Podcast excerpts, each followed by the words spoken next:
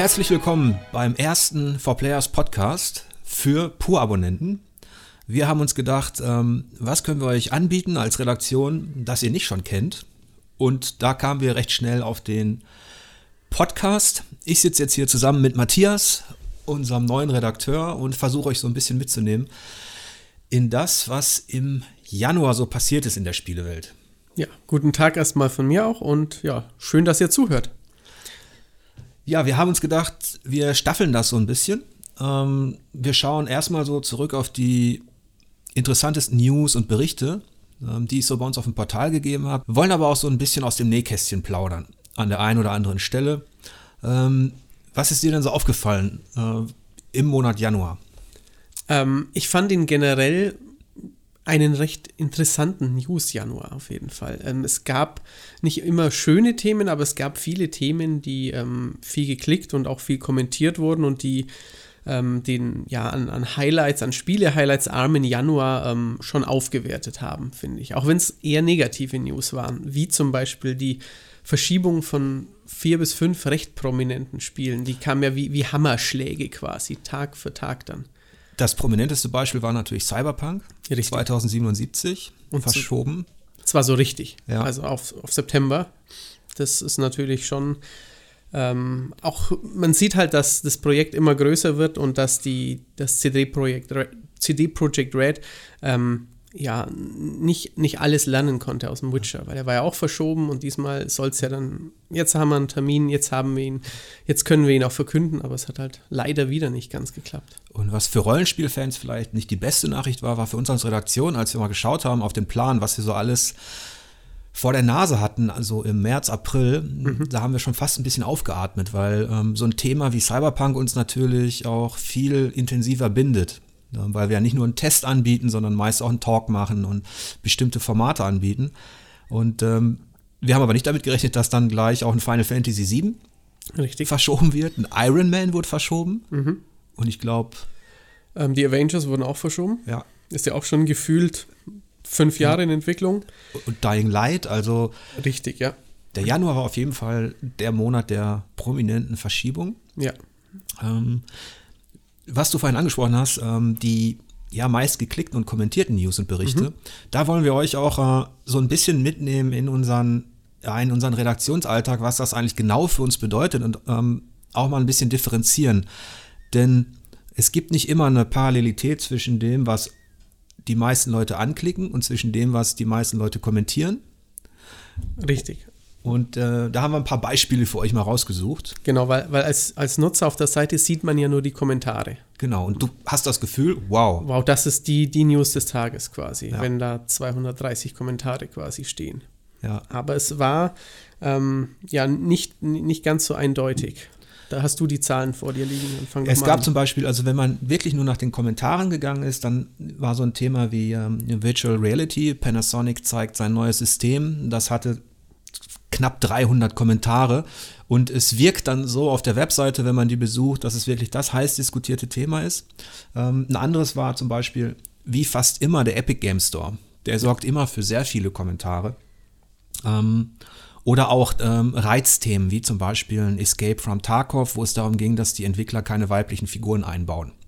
Ähm, schaut man dann auf die Kommentare, denkt man, wow, 200 oder noch mehr.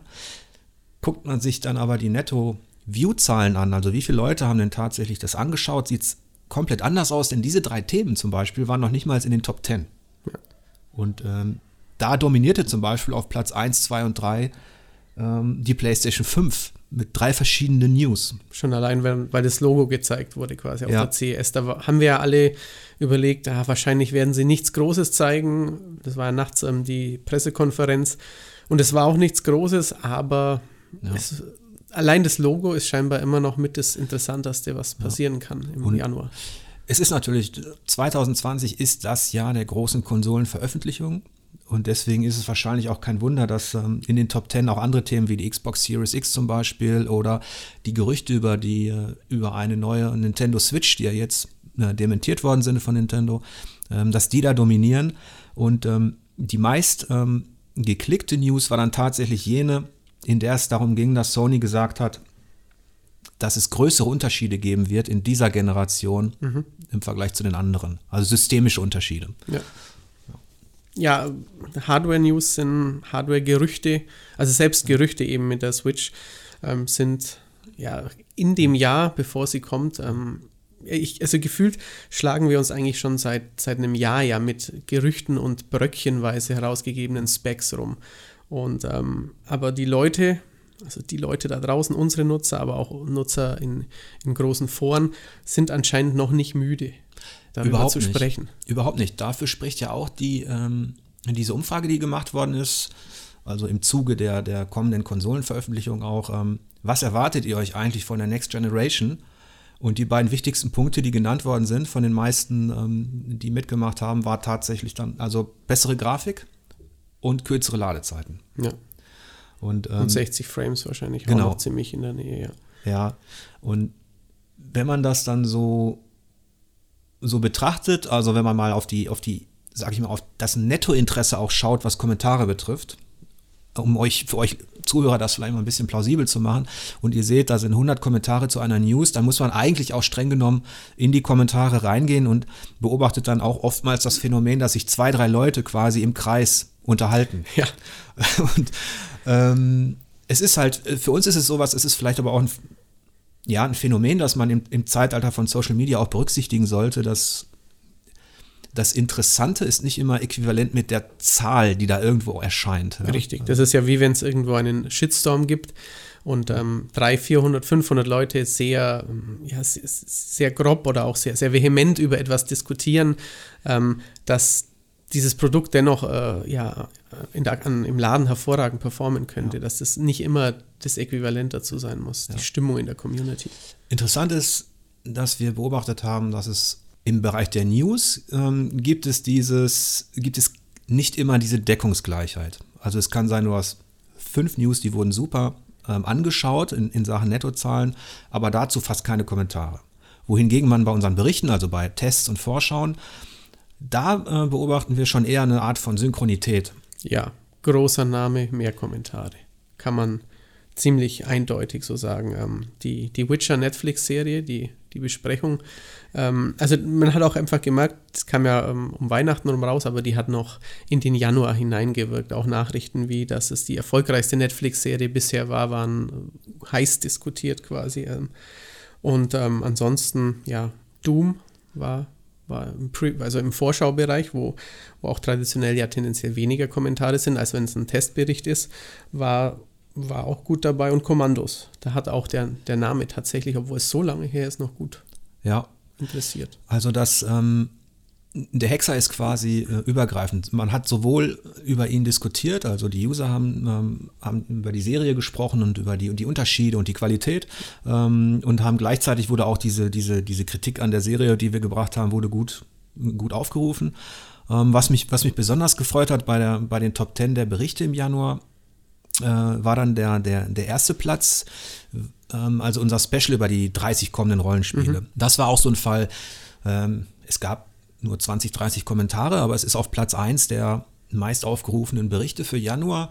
Das hat mich deshalb gefreut, weil wir uns oftmals eine, ja, diese Mühe machen, etwas mehr zu recherchieren und etwas zu bündeln. Und häufig bemerken wir dann, dass da, ähm, sage ich mal, dass sich die Mühe vielleicht dann doch nicht so gelohnt hat, weil die Leute tatsächlich den einen klassischen Test eben bevorzugen. Deswegen hatte mich das äh, einigermaßen gefreut. Und natürlich hast du es auch gemacht. ja. Aber ähm, es gibt immer wieder Überraschungen. Ähm, also wir diskutieren ja in der Redaktionskonferenz montags, sitzen wir alle zusammen, ähm, so um 10.30 Uhr und planen die Wochen mhm. die nächsten ein, zwei Wochen. Und dann gibt es diese, diese Kernthemen, an denen wir sowieso nicht vorbeikommen. Richtig, wo wir dann auch überlegen, da wollen wir auf jeden Fall ein Video zum Beispiel zu haben oder einen ja. zusätzlichen Talk oder einen Kommentar, einen Epilog, sowas in die Richtung. Ja. Und meist ist es so, dass in unserer Planung die für jeden einzelnen Redakteur, also wir sind ja quasi eine Redaktion, in der ähm, Videoschnitt, Schreiben, Sprechen und so weiter ineinander übergeht, wenn man so will. Ähm, dass die meisten eigentlich schon für die nächsten vier bis sechs Wochen meist relativ voll sind mit Themen. Ja, das kann man so sagen, ja. Und, und wir eher streichen müssen, als dass wir den Luxus haben, noch was hinzufügen zu können. Richtig, ja. Also ähm, bei Indie-Themen ist es natürlich wegen der Vorausplanbarkeit nicht ganz so gegeben, aber ja. von, den, von den großen Dingen ist es immer schon, ja, man, man weiß schon, was in den nächsten Wochen auf einen zukommt, auf jeden Fall. Aber letztlich ist es so, wenn mir gefällt es zwar immer, wenn, wenn wir einen klaren Plan haben, wenn es strukturiert ist, aber der Alltag sieht dann eher so aus, wie du es schon angedeutet hast, dass da doch irgendwas irgendwo hereinschneit. Ja schau mal, da ist was bei Steam veröffentlicht worden, das hatte keiner auf der Uhr oder ähm, irgendwo anders in einem E-Shop. Es lohnt sich wirklich, die Leute quatschen drüber, lass uns einen Test machen. Ja. Und das Problem, was dann manchmal entsteht, ist halt dieser Domino-Effekt, dass derjenige, der, der sich dann darum kümmert, eben das andere Thema nicht machen kann. Richtig, ja. Das kommt schon mal vor. Und bei den äh, Berichten im Januar fiel noch auf, dass es wirklich auch ein kompletter Umsetzungsmonat war. Auf jeden Fall, ja. Das alle, also eigentlich alle namhaften Titel waren Remakes, ja. Remasters oder eben ja. jetzt auf Switch veröffentlichte Kommandos Titel. hattest du genannt, Praetorians war am Start, Pillars of Eternity äh, waren. Äh, Richtig, Oddworld kam nochmal, ähm, das Witcher Card Game, ja. Thronebreaker kam nochmal. Ich glaube, unter den, den zehn am besten bewerteten Spielen waren sieben oder acht Umsetzungen. Mhm. Richtig, ja. Und du hattest aber auch ein neues kreatives Highlight gefunden.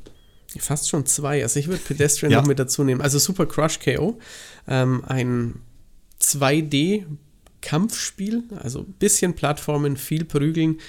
Ähm, Devil May Cry in 2D, Bayonetta in 2D könnte man ungefähr sagen.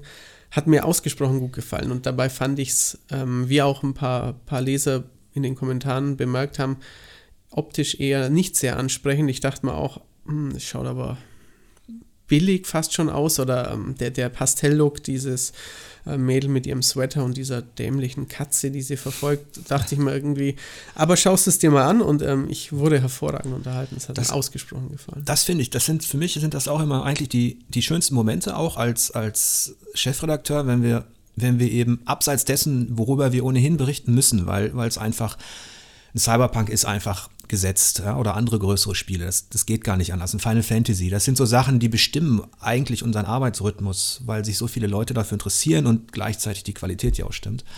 Aber als wir das erste Mal, als ich das erste Mal Super Crush KO gesehen habe, habe ich mir auch gedacht, ähnlich wie du, auf den ersten Blick hat mich das überhaupt nicht angemacht. Ja. Ähm, dann war da aber ein Interesse, du hast es dir angeschaut und ähm, äh, tatsächlich dann äh, ja diese kleine Arcade-Pale. Äh, ähm, Du hast es dir angeschaut und tatsächlich dann diese kleine Arcade-Perle identifiziert. Richtig, ja. Ähm, also ich hoffe natürlich auch, dass das ein, ein bisschen einer der Gründe ist, warum äh, ich hier arbeiten darf. Ähm, weil, ja, ich bin schon sehr, nicht nur sehr lange Spieler, sondern halt auch schon ziemlich lange in der Spieleberichterstattung unterwegs und ähm, wie du sagst, man kann nicht über alles berichten. Es wird immer gerade auf Steam, also ich war ja davor bei einem Konsolenmagazin, wo wir Steam noch nicht hatten und es gab da schon einen Überfluss an Titeln, die, die zumindest interessant aussehen. Aber es sind so viele, dass man einfach, ja, dass ich auch froh bin, wenn ich, wenn ich noch was Neues entdecke oder wenn ich eben was spiele, ähm, wenn ich von zwei Spielen ähm, ja die Testversion bekomme, dass ich dann wirklich die, die Freiheit auch habe zu sagen, diesen einen Titel, vielleicht mal, wenn es wirklich ganz, ganz, ganz wenig zu tun ist, aber ansonsten kann ich mir diesen aussuchen, weil der wirklich berichtenswerter ist. Ja, also für alle, die es genau wissen wollen, Matthias wird nicht dazu verpflichtet, hier irgendetwas äh, zu testen, was Klicks bringt oder so, sondern wir haben tatsächlich das Prinzip bei uns in der Redaktion Editor's Choice. Wie gesagt, es gibt Dinge, über, an denen kommen wir nicht vorbei, wollen wir natürlich auch gar nicht und die sind eigentlich fest verplant. Ja, ähm, aber Super Crush KO war unser Spiel des Monats Januar, hat von allen neuen Spielen die höchste Wertung bekommen und genau das ist es auch, was mich dann, was mich dann freut, wenn wir wirklich die, auch diese kreativen kleinen Entwicklungen einerseits honorieren und andererseits auch auf der Startseite zum Beispiel genauso behandeln äh, wie das nächste große Rollenspiel oder das nächste große Action-Highlight à la Doom. Ja.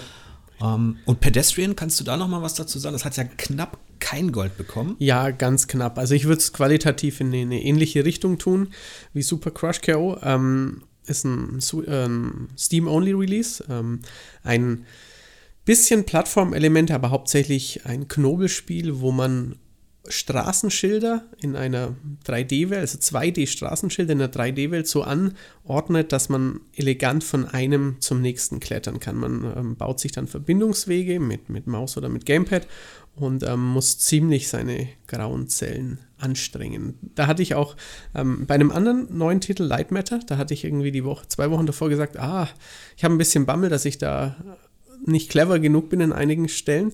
Und das hatte dann Micha getestet. Und bei, ähm, bei Pedestrian hatte ich auch kurz überlegt, so, ah, mhm. das sieht toll aus, super Idee, aber auch anstrengend. Aber ich habe mhm. mich dann durchgebissen. Also Light Matter ist, ist, ist auch ein Knobelspiel. Mhm. Also man kann auch sagen, im Januar kamen viele dieser kleinen, kreativen Spiele, bei denen man mal um die Ecke denken musste. Ja. Ähm, da hast du einige davon ähm, äh, vorgestellt. Die was für uns natürlich dann schade ist oder was die Krux ist, um, um euch da auch ein bisschen hinter die Kulissen mitzunehmen, ist dann, dass keiner dieser Artikel, also weder Super Crush KO noch The Pedestrian oder Light Matter in unserer Top 10 der äh, meist gelesenen äh, oder meist aufgerufenen Berichte auftaucht. Da hatten wir ja schon gesagt, also die, die Vorstellung der Rollenspiele war dabei, The Witcher war dabei, aber auch so Themen wie ein Kommandos oder ein Dragon Ball Z, Kakarot oder äh, ein AO Tennis 2, vielleicht auch eine Überraschung. Das hat mich tatsächlich überrascht, ja. Obwohl es ganz mies abgeschnitten hat, Richtig, ausreichend. Genau, und auch der Vorgängertitel auf ja. ähnlichem Niveau ähm, herumdümpelte quasi. Ähm, aber anscheinend, zumal auch traditionell Sportthemen sind zwar sehr beliebte Videospiele, aber meistens in der Berichterstattung nicht die, die Top. Top-Titel würde ich jetzt mal. Wir, wir hatten so das Gefühl, ja, dass das, also in der Planung der Redaktionskonferenz ist es dann immer so, wir spekulieren so ein bisschen darüber, ähm, was könnte denn noch interessieren, wenn wir drei, vier verschiedene kleine Titel zur Auswahl haben, die wir testen können, aber wir schaffen nicht alle vier. Welchen nehmen wir denn dann? Das hat uns so ein bisschen überrascht, dass da so eine Art Tennissehnsucht irgendwie zu spüren war im Forum. Also, dass die Leute am liebsten ein neues Topspin für die Next-Gen-Konsolen äh, gehabt hätten jetzt. Also das erfährt man dann manchmal später aus Gesprächen auch mit Publishern, dass diese Äußerungen in Foren jetzt nicht nur bei uns natürlich, sondern international betrachtet, manchmal dafür sorgen, dass äh, sich ähm, Entwickler und Publisher durchaus Gedanken machen, in ja. welche Richtung sie weiterentwickeln sollen. Ganz schön eigentlich, ja. Das ist richtig. Sonst muss man sagen, also in, bei den Top 10 Berichten ähm, im Januar ähm, sind zwar ja deine Highlights oder diese Rätsel- und Knobelspiele, die kamen zwar leider da nicht vor. Es gab trotzdem ein interessantes kleines Spiel in den Top 10 und ähm, das war Through the Darkest of Times. Ein Adventure-Spiel von einem Berliner Studio, das ja als eines der ersten auch Hakenkreuze darstellt und sich natürlich einer ernsten Thematik stellt, äh, mit dem Widerstand im Dritten Reich umgeht. Da haben wir auch nicht damit gerechnet eigentlich, dass das die Leute so interessiert, denn da hatten wir dieses Phänomen fast gar keine Kommentare, obwohl das so ein heikles Thema ist. Ähm, trotzdem ist es in den Top 10 gelandet. Richtig, ja, das stimmt. Ähm, ich glaube schon auch, dass es ähm, ja, die, ich will jetzt nicht sagen, die, die Sehnsucht der Videospieler endlich mit Hakenkreuzen spielen zu können, aber ähm, die, ja, so, so, so, ein Stück weit wieder die, die Gleichstellung des eigenen Hobbys in Richtung Hollywood, dass man nicht mehr sagen muss, Indiana Jones, warum geht es da? Das ist ja auch nur Entertainment, warum geht es in Videospielen nicht?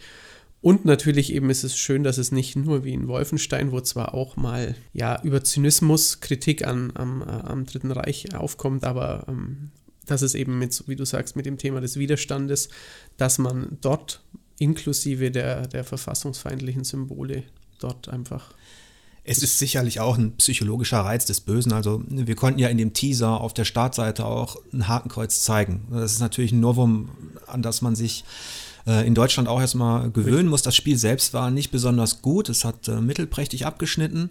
Ähm, also die Thematik war eigentlich interessanter als, das, das Spieldesign. Als das Spiel letztendlich selbst, ähm, ja. Das ist ja auch so ein Phänomen, was es, was es oftmals gibt, ähm, wo wir denken, das ist eigentlich ein super interessantes Thema, aber als, das als Spiel zu verwirklichen, ist eben schwierig. Ja, richtig. Ansonsten noch so, ähm, was ich auf jeden Fall neben den, äh, den Verschiebungen, was ich auch noch spannend fand, waren so ein bisschen die, die Zahlen im Januar. Also ich, ich, ich finde das immer sehr interessant, nicht weil ich, ich ich bin eigentlich kein Wirtschaftstyp. Also ich bin jetzt niemand, der, der, der begierig auf die, die Börsenkurse der, der Spielefirmen und auf die wirklichen Quartalszahlen, auf die lauscht. Aber ich finde es schon immer spannend, ähm, wenn Firmen halt äh, Zahlen Kon Konsolenverkaufszahlen, Hardware, Konsole, Verkaufsraten, also Konsole, Software, Verkaufsraten nennen oder eben wie Nintendo zum Beispiel ihre erfolgreichsten Spiele. Das war tatsächlich, also die Geschäftsberichte trudeln meist immer so Ende Januar dann ein äh, von allen großen Publishern und die zeigen so ein bisschen auch natürlich den Status quo an in diesem, in diesem Wettbewerb. Und ähm, wenn man sich angeschaut hat, welche Spiele wirklich bei Nintendo dominieren, Das ist dann sind alle alten, in Anführungsstrichen, Marken äh, sind vertreten, ja, von Mario bis Pokémon.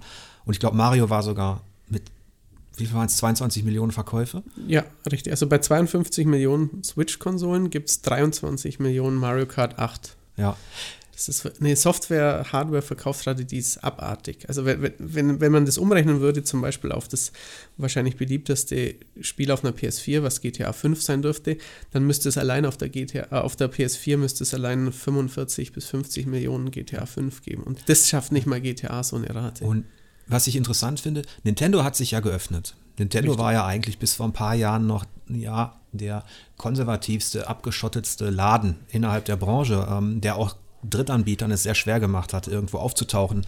Jetzt ist es ja mittlerweile so, Nintendo hat ähm, die Grenzen ein bisschen geöffnet. Im E-Shop finden sich, findet sich nahezu alles, Richtig, was ja. es auch da draußen von Steam über GOG gibt. Ähm, Ja, man, man könnte manchmal so meinen, ähm, also jedes Spiel, das nicht bei drei auf den Bäumen, das wird noch umgesetzt für Ja. die Switch, weil dort scheinbar auch ähm, Indie-Titel und Download-Titel bessere Chancen haben.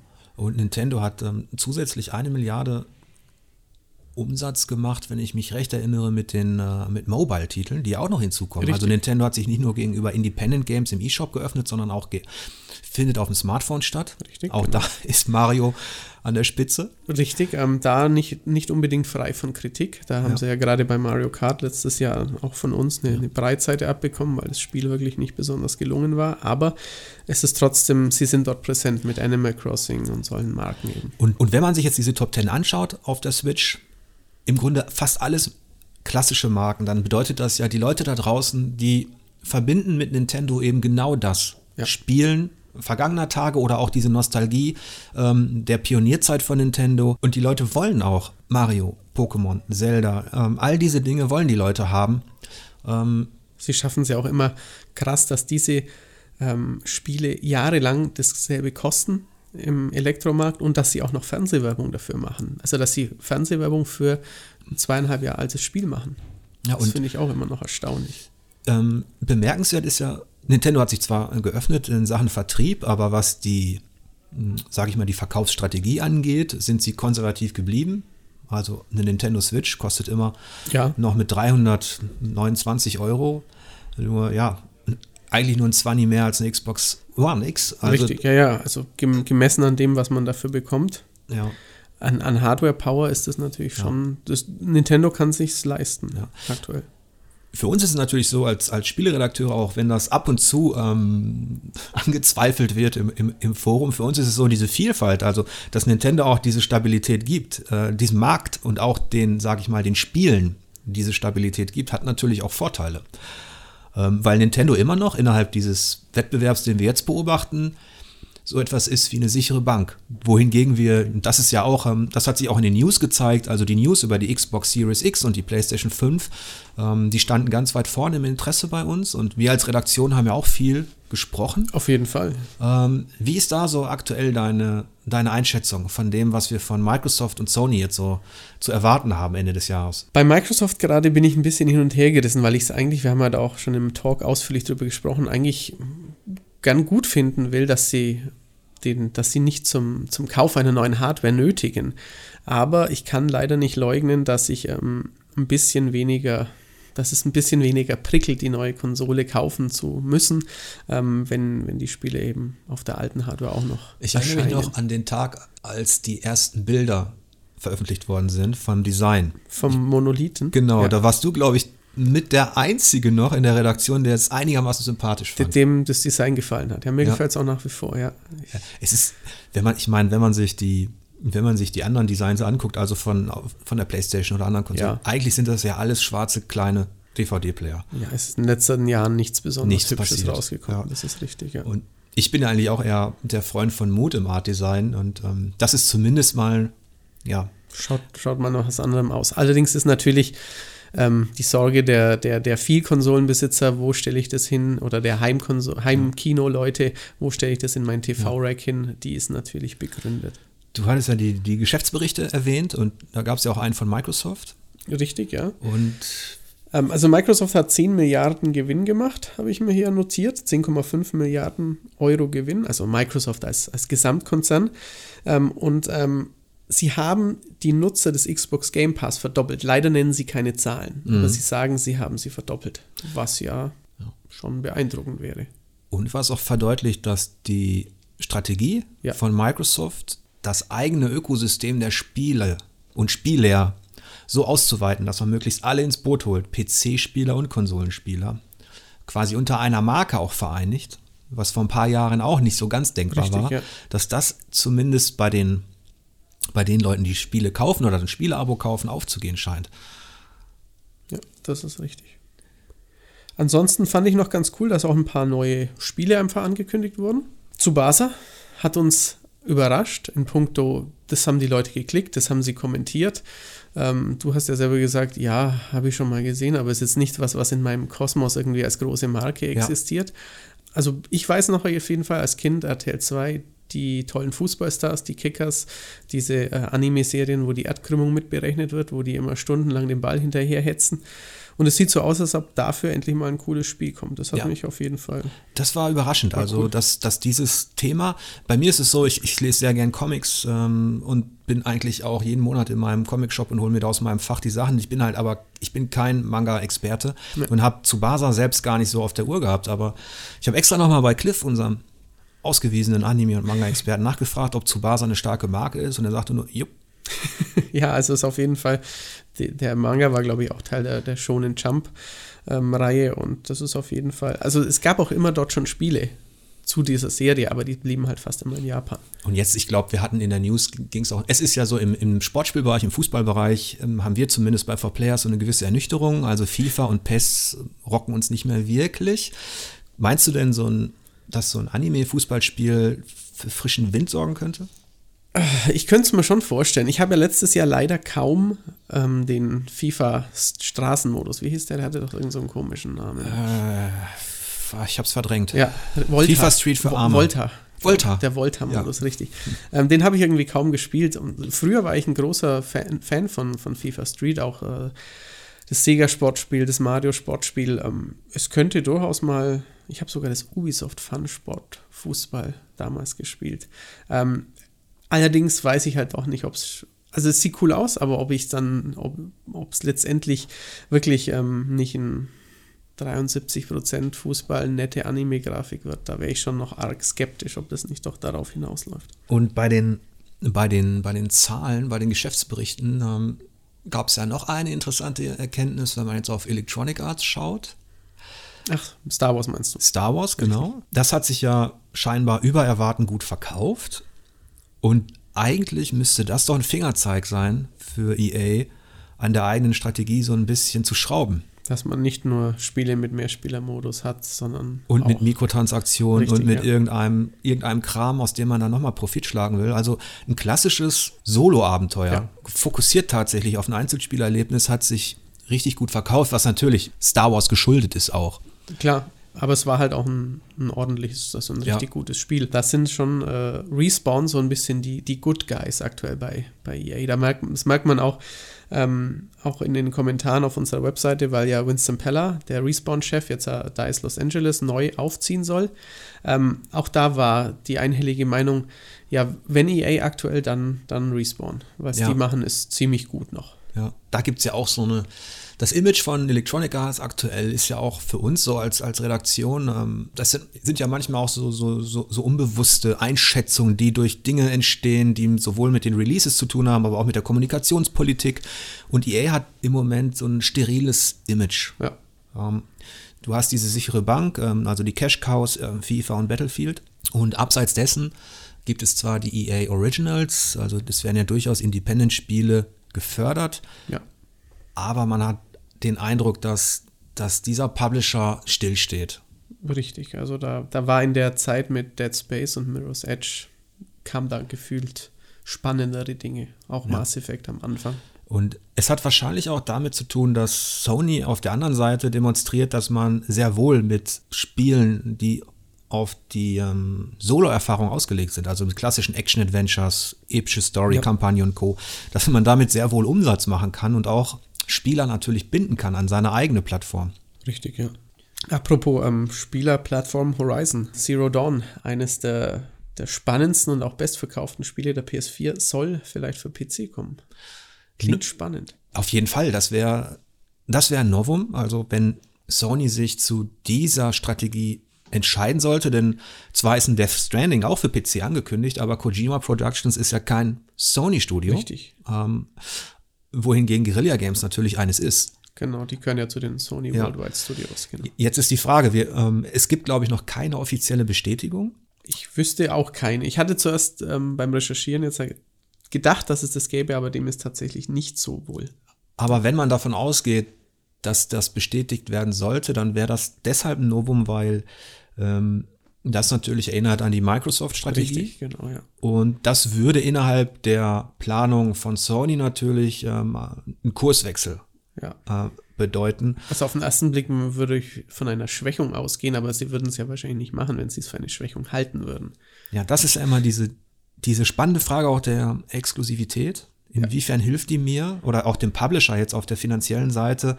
Ähm, die Spieler sind sich ja fast alle einig. Also ich glaube, wenn man da eine Umfrage machen würde, würden die meisten sagen, ich hätte das Spiel gerne sofort für alle Plattformen. Ja, natürlich ist. Ähm, andererseits, ähm, wir hatten die Geschäftsberichte erwähnt, ähm, auch von Sony, den, da zeigt sich ja schon, dass die exklusiven Entwicklungen die Plattform tragen. Definitiv. Also natürlich, dass die Multiplattform wie FIFA kannst du auf PlayStation spielen, Fortnite kannst du auf PlayStation spielen. Natürlich ist es wichtig, Minecraft sowieso. Aber die großen Titel, Spider-Man, Horizon Zero Dawn, das letzte God of War, die allesamt über 10 Millionen Exemplare jeweils umsetzen, die haben zu den 100 Millionen PS4-Konsolen sicher gut beigetragen. Und die in der aktuellen Ankündigungs- ähm, Politik von Sony findet sich auch kein Hinweis darauf. Ähm, jetzt wird erstmal Nio kommen für die PlayStation Richtig. 4. Dann ja. kommt ein Ghost of Tsushima für die PlayStation 4 im Sommer.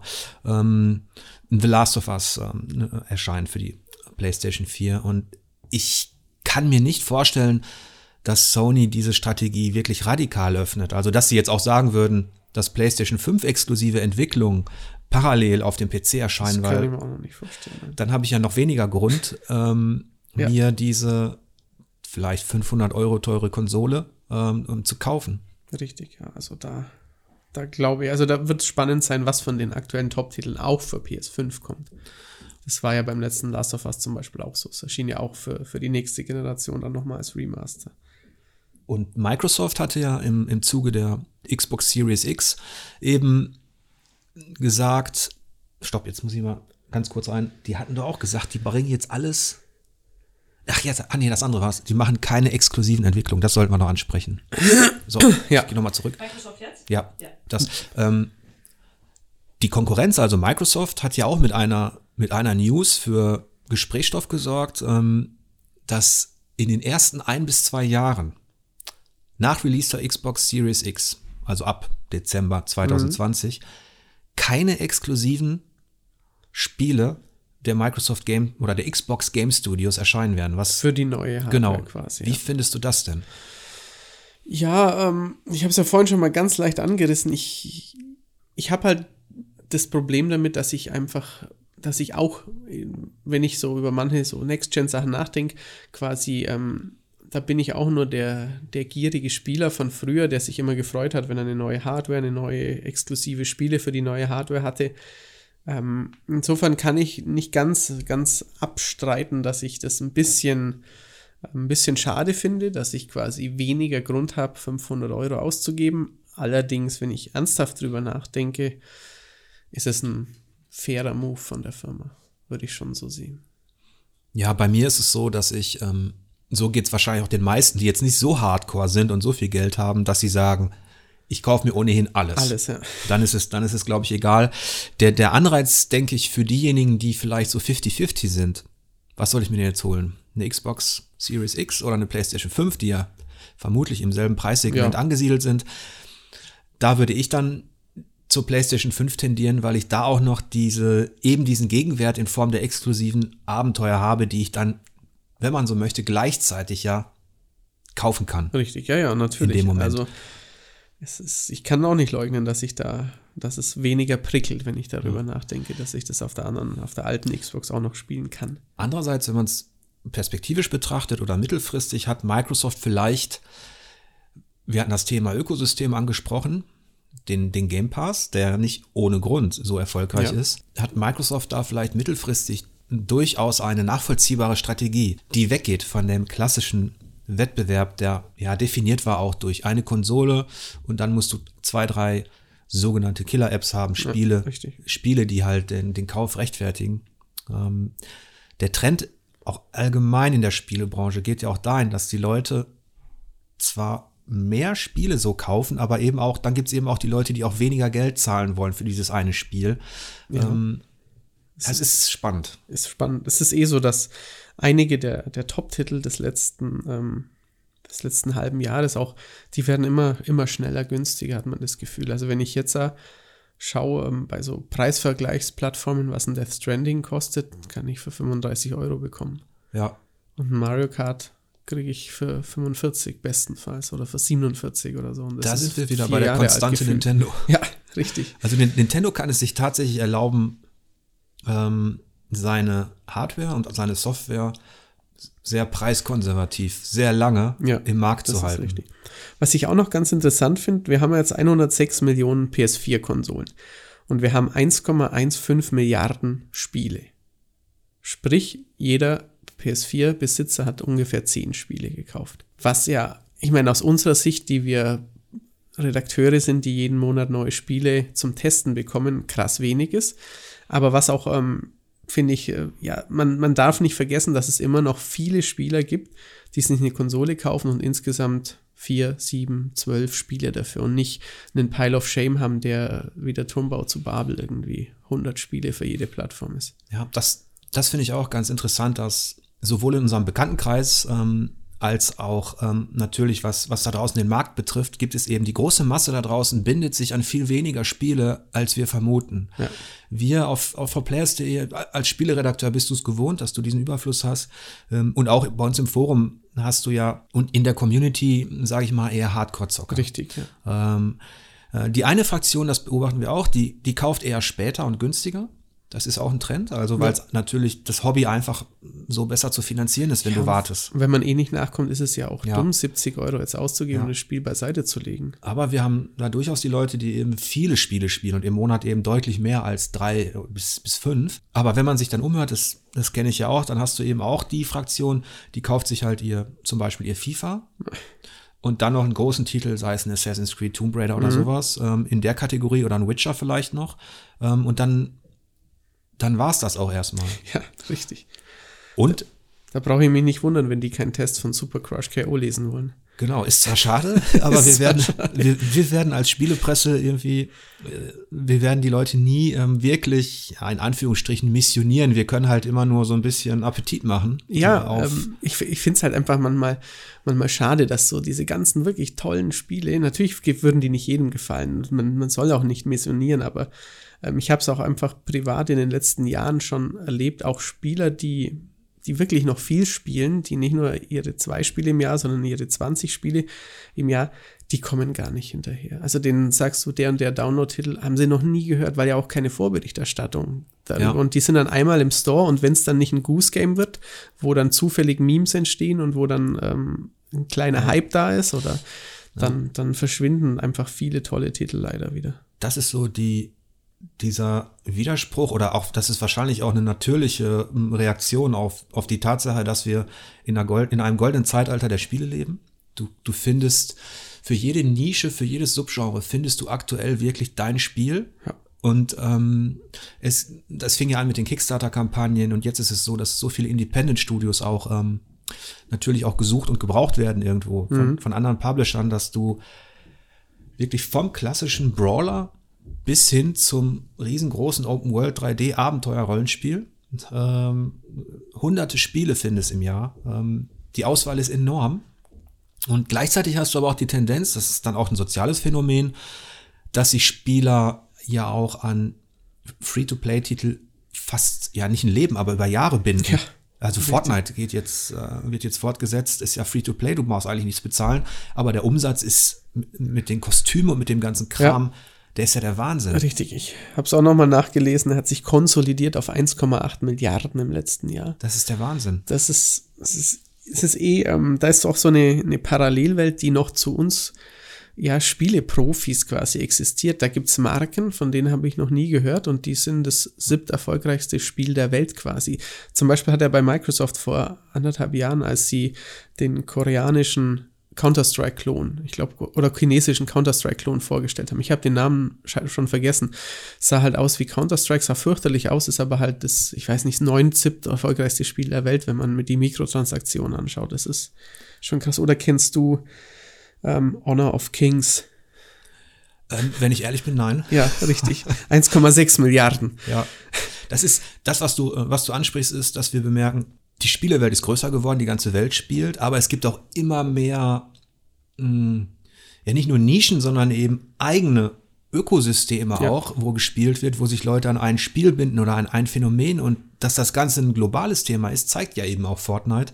Ähm, da ist ja von Epic gemacht, äh, an Epic beteiligt ist Tencent aus China. Mhm. Ähm, und die haben sich ja jetzt, ähm, das war ja auch Teil der News im Januar, ja. die haben sich ja jetzt auch beteiligt, zum Beispiel an ähm, Platinum. Platinum Games. Genau, richtig, ja. Und ähm, Platinum Games verspricht sich davon, dass sie vielleicht in Zukunft stärker aufgestellt sind und ihre Spiele selbst publishen können. Richtig, dass sie vielleicht auch nicht mehr so budgetmäßig von einem Spiel zum nächsten auf Spitz ja. und Knopf quasi rechnen müssen. Ähm, das, und dann wollte ähm, Tencent auch noch Funcom ja. will, will da einsteigen. Ja, also das ist, ähm, es gibt tatsächlich auf der, auf der ganz oberen Ebene, in der, in der höchsten Etage wirklich, ja. ähm, merkt man, dass ähm, die, dass die Spiele eben auch eine der wertvollsten, ja, es ist, kein, es ist wie so ein wertvoller Rohstoff, wo alle Analysten dir sagen, die Verkäufe werden steigen, auch in den nächsten drei bis fünf Jahren. Ja. Und der Anteil der Leute, die Zeit mit Spielen verbringt, wird auch immer mehr steigen. Mehr noch als beim äh, im Bereich Film und so weiter. Mhm. Sodass sich, dass sich ja halt äh, ein Amazon, ein Google und so weiter, selbst ein Tencent dann bemüht, ja. sich da strategisch aufzustellen und Studios auch kauft. Richtig, ja. Das ist. Apropos Google Stadia. Ja, ist nicht so viel los zurzeit. Nee, das ist, äh, da gab es ja auch ein paar News. Ähm, die Leute haben sich beschwert, so ein bisschen aufgeregt, mhm. was zum einen die Kommunikationspolitik betrifft von, von, von Google, so nach dem Motto, wann kommen denn die, an, die ganzen ja. exklusiven Spiele? Ich glaube, Stadia, für Stadia wurden ja fast 20 bis Juni angekündigt, mhm. zumindest zeitexklusive Spiele. Bisher haben wir Guild. Genau. Ähm, und Jade Raymond ist ja unterwegs, ähm, ex-Ubisoft unter anderem, um Studios und Marken zu akquirieren. Nur hört man bisher nichts und hat, man hat auch so ein bisschen das Gefühl, dass, ja, dass, dass Google das ein bisschen nebenbei macht. Richtig, ja, die, also das haben sie irgendwie noch nicht so, so ganz auf dem Radar, wie man die, die Spiele ankündigt. Ja, weil sie schieben die Verantwortung dann auf die Third Parties. Auf die Third Parties, die ja. und sagen dann, ja, wenn die Leute, wenn, wenn Ubi, EA und Co. nicht drüber berichten, können wir auch nichts machen. Mhm, ja. ähm, man merkt ja auch, dass die in der Kommunikation mit, mit uns, mit anderen Redaktionen noch nicht so ja. geschult sind, dass die nicht auf dem Radar haben, dass es gut wäre, den Leuten einen Stadia-Zugang zukommen zu lassen. Einerseits ist es natürlich auch nicht das Kerngeschäft von Alphabet. Natürlich. so, oder andersrum, sie können es sich leisten, so ja, locker, Larifari. Ja, ja, probieren so wir es halt mal. In diese Branche genau. zu schlendern, wenn man so möchte. Ähm, die Technik, die, die, pure Technik hat uns ja damals im Test also ähm, schon überrascht, dass es möglich ist, ähm, Spiele so zu streamen, ja. dass du den Unterschied nicht bemerkst. Die Infrastruktur in Deutschland und, und Europa ist natürlich noch mal ein anderes, äh, ein anderes Thema. Die spricht eher dagegen und da kommt ja auch die Skepsis der Leute ja. ja. Ähm, gleichzeitig wollen sie ja mit ihrem Abo-Modell mittelfristig äh, die Leute begeistern. Nur wenn mhm. die Titel fehlen, da bin ja. ich mal gespannt auf der diesjährigen E3. Ähm, Wo Sony übrigens nicht mitmachen wird, war auch noch eine News. Ja, Sony, äh, wir waren uns eigentlich sicher, dass sie dieses Jahr, wenn die Konsole kommt, ja. schon wieder. Andererseits hatten sie natürlich auch so ein bisschen, standen sie deshalb unter Zugzwang, weil Microsoft recht früh ähm, schon nicht nur die Studios ähm, ähm, angemeldet hat, also quasi gekauft Mhm. hat und ähm, wo die Leute dann schon ungefähr wissen, da ist ein Obsidian, da ist ein InXile, Mhm. ähm, da ist ein Ninja Theory, ähm, was da so kommt. Und dann hat Microsoft auch ähm, die Spezifikationen, Richtig, das genau, Design ja. der Konsole und aus Vertriebssicht oder aus der politischen Sicht musst du eigentlich, kannst du davon ausgehen, dass auf der E3 die Vorbestellungen öff- geöffnet werden für die Xbox Ja, Series ja, X. natürlich. Davon ist auszugehen, ja. Und vermutlich, ähm, es gab ja Spekulationen, ob ähm, Sony jetzt äh, im Februar Mhm. die große Enthüllung macht. Richtig. Müssen wir mal abwarten. Es Gucken gibt mal, ja. immer noch keine Bestätigung, aber ähm, es wäre eigentlich strategisch günstiger, wenn sie vor der E E3 Die Katze Alles über die. PlayStation Ja, ja, 5 natürlich, richtig. Es wäre jetzt auch mal, es wäre jetzt auch mal Zeit für einen richtigen Schwung an Informationen. Ich meine, wir wissen natürlich schon Titel, die kommen werden, so ein bisschen einfach, weil, weil es halt, ähm, weil halt einige Titel der nächsten Monate für beide Konsolen dann kommen werden. Aber ähm, so, so richtig kommt ein neues, ja, Horizon oder kommt ein neues Killzone. Wäre schon mal spannend zu wissen. Und wie es aussieht natürlich. Die, die mit den Konsole. Titeln. Ähm, wir werden übrigens demnächst euch auch mal die, die, die Studiofamilien vorstellen, also die exklusiven Studiofamilien. Also wer arbeitet jetzt eigentlich exklusiv für Microsoft und wer für Sony. Ähm, das ist ganz interessant, wenn man, wenn man dann mal in die Details geht und schaut, welche, ja, welches kreative Potenzial da noch so schlummert. Ähm, und was da zu erwarten ist. Ähm, das werden wir noch, noch vorbereiten. Ansonsten ähm, haben wir das Gefühl, ähm, auch was die Kommentare betrifft und wenn wir untereinander sprechen, dass Sony schon noch starke Vorteile hat mit der PlayStation 5. Ja, aktuell. Sie sollten halt nicht wieder in die Überheblichkeit verfallen, die sie nach der PS2 hatten, wo sie der absolute Platzhirsch waren und wo sie dann mit der PS3 verhältnismäßig eine Bauchlandung hingelegt haben. Die waren immer noch gut verkauft, aber da haben sie dann schon einen ordentlichen Dämpfer bekommen. Jetzt sind sie fast wieder in dieser Nummer 1 Rolle und ähm, Aber da haben irgendwie alle gemerkt, ähm, wie wichtig Kommunikation ist, auch auf einer E3, auch mit Spielern und wie wichtig es auch ist, dass man eben nicht so arrogant auftritt, Ja. selbst als Marktführer und den Leuten quasi sagt, geh halt länger arbeiten. das war wirklich ein Wunder, Wenn wir- wunderschönes Zitat damals, ja. Oder, und diese äh, Arroganz hat sich ja auch gegenüber Studios gezeigt. Wenn die Systemarchitektur ähm, der Konsole, die mh, so aufgestellt ist, so markant ist, dass Entwickler es einfach, dass die mehr Zeit brauchen, um eine Umsetzung zu designen. Und da hat Sony ganz schön gelernt aus diesen Richtig, Fehlern. Ähm, mittlerweile ja eigentlich alle. Also Microsoft und Sony fahren ja eigentlich dieselbe Kommunikationspolitik, indem sie sagen, zumindest an der Oberfläche, im Mittelpunkt steht das Spiel. Ja, richtig. Die einen sagen for the players und die anderen sagen unsere Xbox Game Family. Ne? Die Richtig, sind alle ja, ja. willkommen teilzunehmen. Das Spiel steht immer im Zentrum. Und die Pressekonferenzen sind ja dementsprechend auch ähm, ja direkter. Und Richtig, ja, ja, nicht mehr hier Verkaufszahlen, Langeweile keine schlimmen sowas. Bilanzanalysen und wir Ja. sind die Nummer eins und Das ist richtig. mal abwarten, wie es auf dieser E3 dann wird. Das wird ja dann im Grunde Microsofts Heimspiel. Ja, World Premiere. Davon wird es wieder 30 geben, von denen hoffentlich auch vier, fünf wirklich. Ja, wo dann ein sind. paar Granaten dabei sind, richtig, ja. Ja. Spannend auf jeden Fall. Also insofern finde ich schon ein bisschen schade eben, dass Sony nicht auf der E3 ist, weil ich einfach gerne auf der Messe bin und auch gerne ähm, so die, die Aufregung habe, wenn, wenn nachher die Pressekonferenz nach Microsoft dann am einen Tag danach ist Sony dazwischen noch Ubisoft, dass man da eben so staccato-mäßig mit neuen Titeln nur so bombardiert wird und ja, gucken wir mal, was da dieses Jahr so sein wird. Jetzt haben wir fast alle News und Berichte durchdiskutiert und alle Phänomene, so die die Spielepolitik betreffen ähm, und die im Januar stattfanden. Wir hatten euch eingangs ja versprochen, dass wir euch so ein bisschen mitnehmen wollen, auch hinter die Kulissen. Und da bietet sich jetzt natürlich die Gelegenheit, Matthias mal zu fragen, wie, wie es ihm denn bei 4Players nach den ersten Monaten so gefällt. Ähm, ja, gerne. Ausgesprochen gut. Ähm, also, das wäre also als Fazit eigentlich quasi schon, schon, schon genug, aber ähm, es ist schön, mit, mit neuen Menschen mal zusammenzuarbeiten. Ich habe mich mit meiner alten Redaktion super verstanden, jetzt mit der neuen auch. Ähm, sehr angenehm. Man lernt wieder ein bisschen neue Sichtweisen kennen. Ähm, ich privat habe ich es nie ganz fallen lassen, aber ich habe wieder mehr PC auf dem Radar. Ist auch ganz interessant. Ähm, Das Einzige, was mir ein bisschen so abgeht, würde ich sagen, weil ich ja sehr lange für ein Heft gearbeitet habe, ist ähm, die Zusammenarbeit mit einem Layout. Also hier schreibe ich meine Berichte natürlich in ein Content-Management-System und dann wird das veröffentlicht. Ähm, bei einem Heft ist einfach mehr Fokus noch auf Artworks. Zum Beispiel, dass man, wenn man eine Preview macht, dass man sich erstmal darum kümmert, ob der Publisher eigentlich vernünftige Artworks hat, ob die Qualität passt. Ähm, und ich habe das Gefühl, dass das dass Screenshots noch wichtiger sind, weil ich ja nicht eh schon im Internet bin und ich einfach nur bei uns oben über dem Test den Trailer anschauen muss. Ähm, das das war, war irgendwie so in meiner DNA drin, dass ich das quasi, dass ich da auch ähm, wenn man dann quasi, wenn man News für ein Heft macht zum Beispiel, ich war lange Zeit der News-Verantwortliche, dann, dann schicke ich gesammelt ein Textdokument ins Layout und ähm, dazu Artworks, kleine Screenshots, Fotos und dann bekommt man das zurück und dann äh, verhandelt man mit der Layouterin, was einem gefällt und was nicht.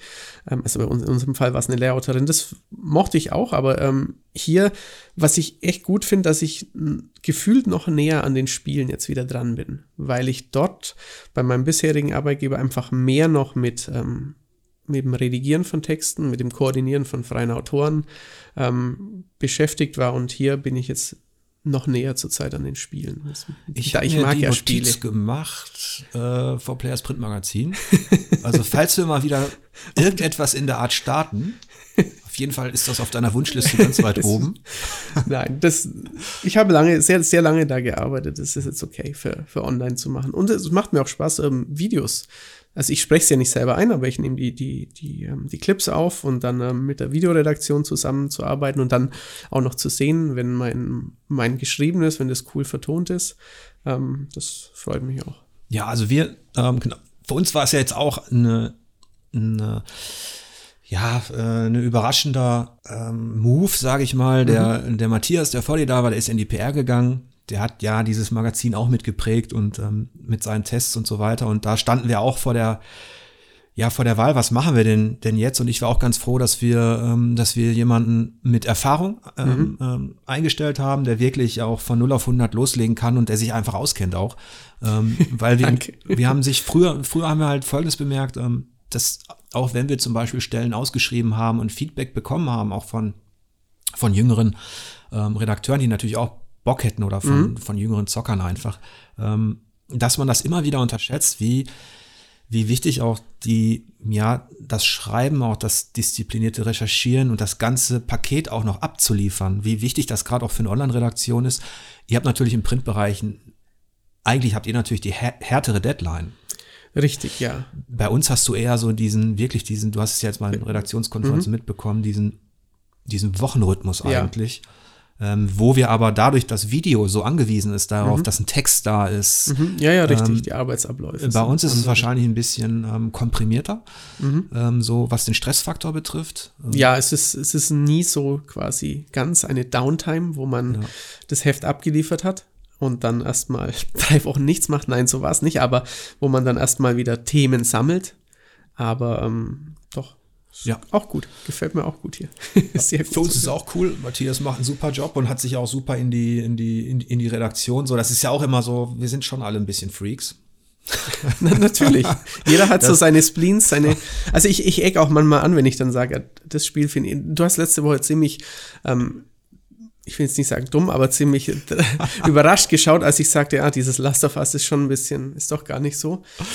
das macht natürlich auch Spaß da immer drüber zu, zu Ja, wir müssen, da müssen wir auch mal ein Video dazu machen oder ja. irgendwas. Dieses, ähm, es gibt halt in jeder Redaktion hast du halt die Leute, die eine bestimmte Serie, ein bestimmtes Spieldesign einfach Richtig. lieben. Ja. Und du hast eben mindestens genauso viele, die dann sagen, es geht gar nicht.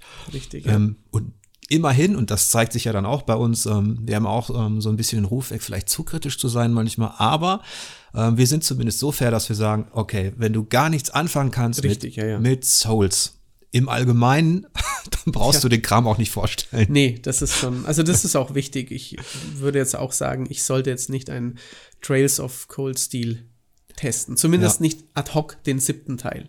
Wenn ich mich da jetzt über Jahre einarbeiten würde, dann ist es vielleicht was anderes. Aber die Schwierigkeit ist, ist, ist immer so, oder für ein Magazin, was so eingespielt ist, ist dann, du hast Spezialisten in allen möglichen Nischen und Subgenres auch, die sind mhm. so, da ist halt auch so, du kriegst relativ schnell, kriegst du von einem Spezialisten eben auch einen Bericht. Ja. Er hat die Erfahrung, er kennt sich aus und er kann Dinge einfach gut einordnen. Und für, weil die Spielewelt so unheimlich vielfältig geworden ja. ist, ist es für uns ähm, immer schwieriger als ganzes Team jetzt, sage ich mal, diese Nischen alle so zu besetzen irgendwie. Und ähm, deswegen fallen bei uns einige Sondergenre wie zum Beispiel Alltagssimulation. Richtig. Ja. Oder, ähm, oder auch andere, sage ich mal, die fallen einfach bei uns runter, weil wir weil wir da niemanden haben und das wollen wir auch keinem neuen Redakteur aufzwingen. Du hast mir heute die Autobahnpolizei weil du sie, Schreibtisch gelegt weil du, weil du Bock drauf hattest. Ich habe Lust, mal reinzuschauen, ob es dann einen Bericht dazu geben ja. wird. Müssen ja. wir noch gucken. Manchmal ist es auch so, so ein, so ein so ein Verriss oder auch so ein bisschen Trash kann auch mal gut tun. Es kann auch Spaß machen. der Coverage. Auch, natürlich, eben. Ja. Ja. Bevor wir, bevor wir diesen, diesen ersten Podcast ähm, ja, abschließen, ich hoffe, ihr hattet einigermaßen, es war einigermaßen unterhaltsam. Ich gebe aber auch gleich offen zu, so wird es Matthias auch gehen. Wir haben das jetzt beide ja. zum ersten Mal so gemacht. Wenn es noch nicht locker genug ja. war oder. Ja. Sonst ist es so, bei unseren Videos können wir sicher sein, da stehen zwei Experten immer und die sagen uns ganz genau, was wir machen sollen und was nicht. Da haben wir eine richtig gute Regie eigentlich. Wir wissen halt bei diesem Format noch nicht so ganz, ähm, ja, in welche Richtung das dann tendiert. Wir wollen wahrscheinlich dabei bleiben, einen Monatsrückblick zu machen. Ja. Ähm, wenn ihr Ideen oder Anregungen habt, ob wir vielleicht bestimmte Dinge vertiefen sollen, dass wir, dass wir doch mehr über einzelne Spiele sprechen sollen, über Highlights, dann schreibt uns das über Social Media, ähm, im Forum bei uns und, und, und wir schauen uns das, wir schauen uns das an, diskutieren das und sind auch durchaus bereit, dieses Format noch zu pimpen oder irgendwie anders mhm. zu gestalten. Und ähm, wir bedanken uns natürlich an der Stelle auch ganz herzlich bei allen Pur-Abonnenten für die Unterstützung. Ähm, das ist ja nur ein Format, das wir euch ähm, exklusiv anbieten. Auch hier ähm, überlegen wir, ob wir perspektivisch, ob wir das vielleicht, ja, ob wir das vielleicht auch ausweiten. Mhm. Also ob wir da noch in, äh, äh, ob uns da anderes einfällt. Im Moment ist es halt so, als relativ kleine Redaktion sind wir mit der Produktion so eines Podcasts einmal im Monat plus ein exklusiver Bericht und ein Video relativ ausgelastet. Ähm, aber wie gesagt, falls ihr Ideen habt, Anregungen, her damit. Ja, genau. Ähm, dann danke fürs Zuhören und ähm, wir, wir hören uns hoffentlich ähm, in ungefähr 30 Tagen wieder.